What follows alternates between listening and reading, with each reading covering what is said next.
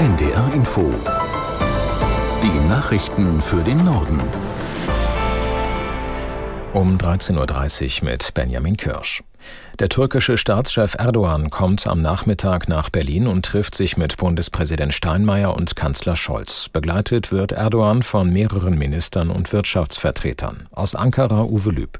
Bei den Gesprächen, vor allem zwischen Erdogan und Bundeskanzler Scholz, dürfte zwar der Nahostkrieg im Vordergrund stehen. Erdogan hatte die terroristische Hamas unter anderem als Befreiungskämpfer und Israel als Terrorstaat bezeichnet. Aus türkischer Sicht sind auch Wirtschaftsthemen von Bedeutung. Deutschland ist wichtigstes Exportland für die Türkei. Firmen beklagen jedoch eine zu strenge Visavergabe Deutschlands. Außerdem könnte es um den möglichen Kauf des Kampfflugzeugs Eurofighter gehen, eine gemeinsame Entwicklung mehrerer europäischer Länder. Angeblich sind bis auf Deutschland alle einverstanden, das Flugzeug in die Türkei zu liefern.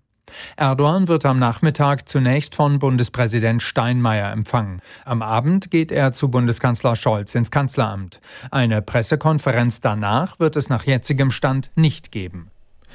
Israels Militär hat in der Nähe des Shifa-Krankenhauses im Gazastreifen nach eigenen Angaben eine weitere Hamas-Geisel tot geborgen. Die Leiche der am 7. Oktober im Grenzgebiet entführten jungen Soldatin sei in einem Gebäude in der Nähe des Krankenhauses gefunden worden, erklärte ein Armeesprecher. Eine Todesursache wurde nicht mitgeteilt. Das israelische Militär hatte bereits gestern in einem Nachbargebäude des Krankenhauses die Leiche einer 65-jährigen Geisel entdeckt. Der Haushaltsausschuss des Bundestages hat einige Kürzungen am Finanzplan für das kommende Jahr vorgenommen. Über die Folgen des Bundesverfassungsgerichtsurteils, nachdem 60 Milliarden Euro im Klimafonds fehlen, will die Ampelkoalition erst in der kommenden Woche beraten. CDU und CSU dagegen stellen nun den gesamten Etat in Frage, wie Katharina Seiler aus Berlin erklärt. Die Union geht davon aus, dass die Folgen des Verfassungsgerichtsurteils so weitreichend sind, dass sie auch den regulären Haushalt für nächstes Jahr betreffen werden. Konkret, wenn die 60 Milliarden Euro aus dem Klima- und Transformationsfonds verfassungswidrig verwendet worden sind, müsse das Geld, das ja für eine Vielzahl von Projekten und Förderprogrammen eingeplant ist, anders finanziert bzw. eingespart werden. Und das müsse, so sagt die Union, zwangsläufig Folgen für den regulären Haushalt haben.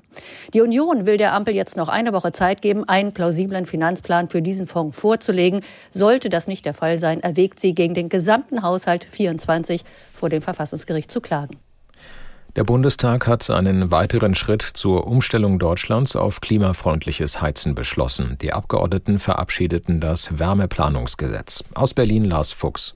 Wer seine Heizung austauschen muss, soll einen besseren Überblick darüber bekommen, welche Möglichkeiten er hat. Städte und Gemeinden müssen deshalb festlegen, in welchen Straßen sie Fernwärmeanschlüsse planen, ob ein Wasserstoffnetz aufgebaut werden soll oder ob es die Möglichkeit zum Anschluss an ein lokales Nahwärmenetz gibt.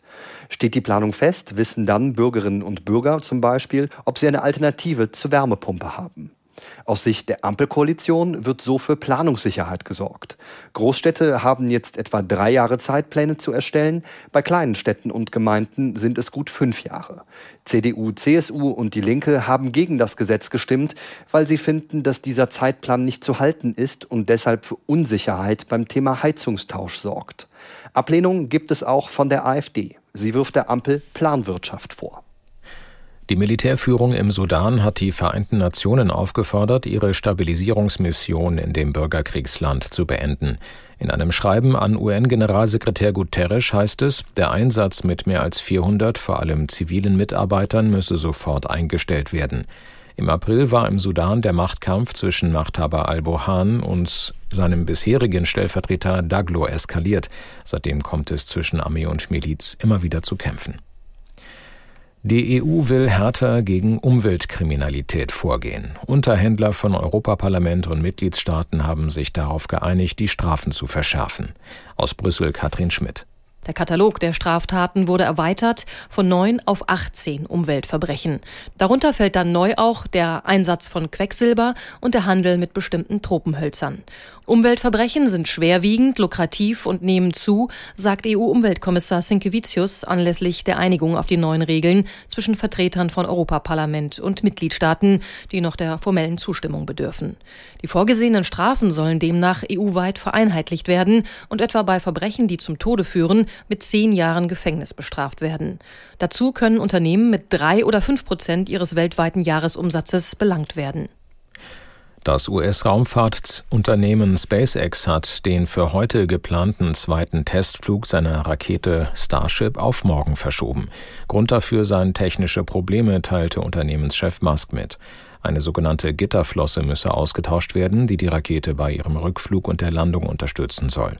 Nachdem der erste Testflug am 20. April fehlgeschlagen war, musste SpaceX Überarbeitungen vornehmen. Mit der Starship-Rakete will Musk in Zukunft Menschen zum Mars bringen. Umweltschützer lehnen den zweiten Startversuch allerdings ab und warnen vor Umweltschäden. Das waren die Nachrichten.